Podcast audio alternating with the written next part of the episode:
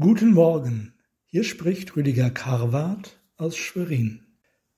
Herr, mein Gott, wie groß sind deine Wunder und deine Gedanken, die du an uns beweist. Dir ist nichts gleich. Ich will sie verkündigen und davon reden, aber sie sind nicht zu zählen. So lesen wir im 40. Psalm.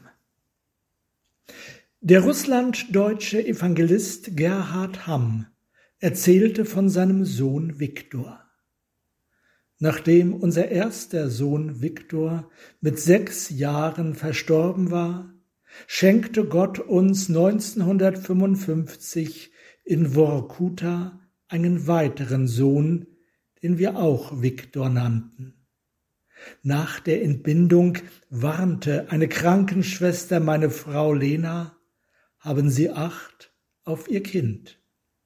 Zur selben Zeit hatte nämlich eine hochgestellte Frau auch entbunden. Sie verlor am nächsten Tag ihr Kind. Nun wandte sie sich an die Schwester mit der Bitte, ihr zu einem Kind zu verhelfen. Das war nicht so einfach. Auf der Station lag auch eine Zigeunerin, die ihr Neugeborenes nicht haben wollte. Die Krankenschwester nutzte diese Gelegenheit. Sie brachte dieses Kind zu meiner Frau und unseren Viktor zu der Frau, deren Kind gestorben war. Lena merkte aber sofort, dass es nicht ihr Kind war. Die Krankenschwester, der viel Geld für den Kindertausch geboten worden war, behauptete frech und frei, dass dies unser Kind sei. Nach einem heftigen Wortwechsel wurden die Ärzte geholt. Mit großen Schmerzen nach dem Kaiserschnitt ging Lena ins Säuglingszimmer. Die Ärzte begleiteten sie. Hier ging sie von Bett zu Bett und fand unseren Viktor. Die Mutter nahm ihr Kind in die Arme. Die Kinderhändlerin kam vor Gericht. Als Viktor drei war, verschwand er auf dem Bahnhof in Moskau plötzlich. Wir sahen uns um, konnten ihn aber nicht finden.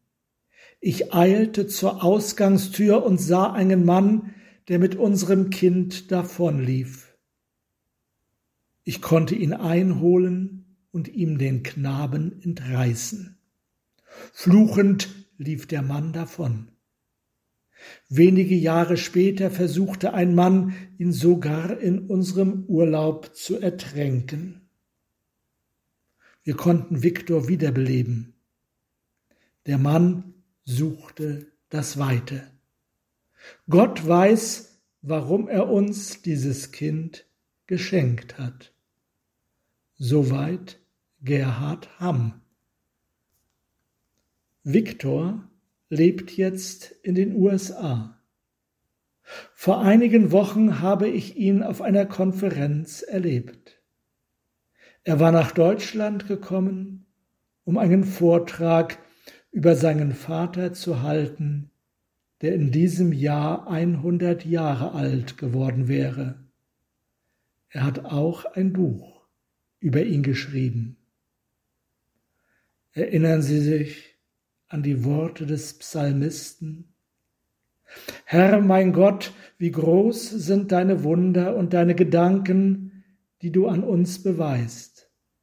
Dir ist nichts gleich.